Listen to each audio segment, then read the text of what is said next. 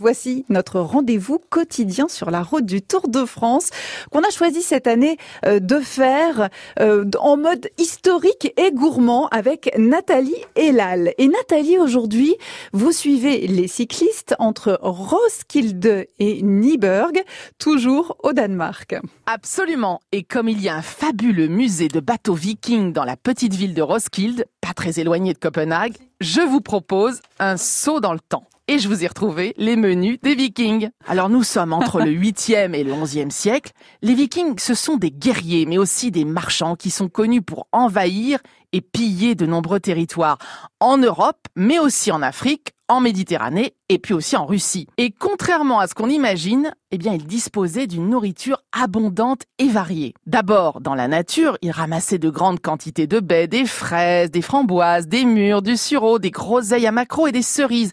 Et puis, ils cueillaient aussi des champignons et puis des herbes sauvages, comme le cresson, le céleri, du réfort, du cerfeuil. Et tout ça, ça donnait de la saveur au ragoût et au poisson fumé. Et oui, poisson, c'était, c'était, c'était le poisson la base de leur alimentation, non? Les bateaux de pêche pêchaient des moules et des huîtres et ils prenaient dans leur filet de la morue, de l'anguille, du saumon, du Mmh. poisson corne et du hareng.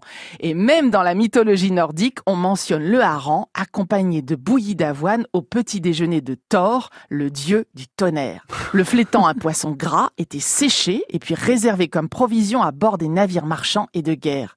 Et puis les vikings, ils mangeaient aussi beaucoup d'autres produits hein, qui provenaient de leurs champs et de leurs jardins potagers, du seigle, de l'orge, de l'avoine, du sarrasin, du chou, des pois, des panais et des carottes. Et comme ils maîtrisaient vraiment bien le stockage et la conservation, on peut dire qu'ils étaient vraiment en avance sur leur temps. Nathalie Elal, vous me donnez faim. Est-ce qu'ils mangeaient de la viande aussi, les Vikings? Ah oui, ils élevaient du bétail, donc des chèvres, des moutons, des cochons, puis rien ne se perdait. Le sang, la graisse, les intestins étaient consommés, eux aussi.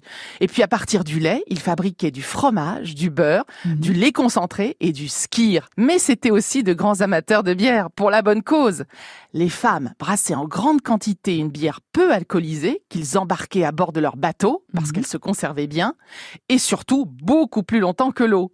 Et la bière, bah, ça contient du sucre et des calories, Mhm. deux éléments indispensables pour affronter les hivers rigoureux où la nourriture n'était pas toujours en quantité suffisante. Donc on va recommander aux coureurs qui traversent le Danemark de manger comme les vikings, sain et équilibré, mais surtout de ne pas boire comme eux ou alors vraiment avec modération. Avec modération. Il fera 21 degrés à Nyborg au Danemark aujourd'hui au plus chaud de la journée, Nathalie. Elal.